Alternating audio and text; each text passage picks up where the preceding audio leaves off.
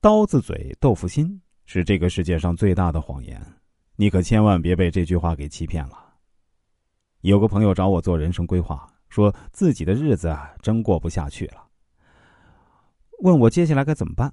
啊，这位朋友啊叫李周，她和老公啊结婚多年，经营一个餐店。老公早年呢是厨子，由于做菜好吃啊，追到了她。结婚后呢，他们就盘下了现在这个店。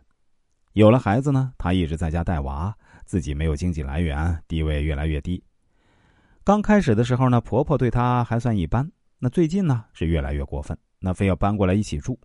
这本来房子就小，是挤不下这么多人的。但老公又是没有主见的人，还一心帮着父母说话，说把她养这么大，住在一起是应该的。他家还有个哥哥跑运输的，孩子一直是老人帮着带。按道理来说，去他们家才对。老两口明显是故意的。就是不给他好脸色看。有句俗语叫“刀子嘴豆腐心”，就是说嘴上在骂你，其实心里是为你好。这位朋友的婆婆在大家印象中呢，就是这么一个人。大家都说她心不坏，只是刀子嘴豆腐心罢了。别看说话尖酸刻薄，那都是为你好。刚开始的时候，他以为也就这样，就一直忍着。但时间久了，他发现不是那么回事儿明明就是故意针对他。还怕自己说的那么高尚。他说了件小事啊，每次过年，老人都会给小孩包红包，但哥哥家孩子的红包都是直接给大人，自己家孩子的红包呢，先给小孩，然后再收回去，说是帮他们存着。嘴上说是存着，但这些年过来一直没拿出来过。所以啊，千万别信那种刀子嘴豆腐心的人，其实，在他们心里啊，根本没拿你当回事儿。嘴上说着尖酸刻薄话的人呢，心里啊一般也没为想着谁好。为啥？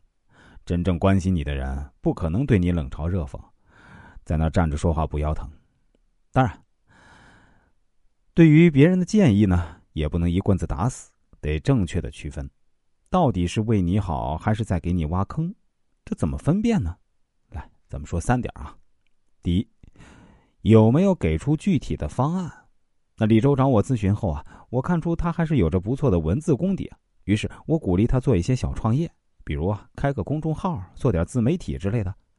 刚开始写作时呢，经常有朋友怼他说：“你写的什么破玩意儿，不会有人看的。”虽然心里也不会舒服，但他转念一想，我自己的事情自己说了算，你不爱看就别看，多管什么闲事儿。一般呢也会直接怼回去。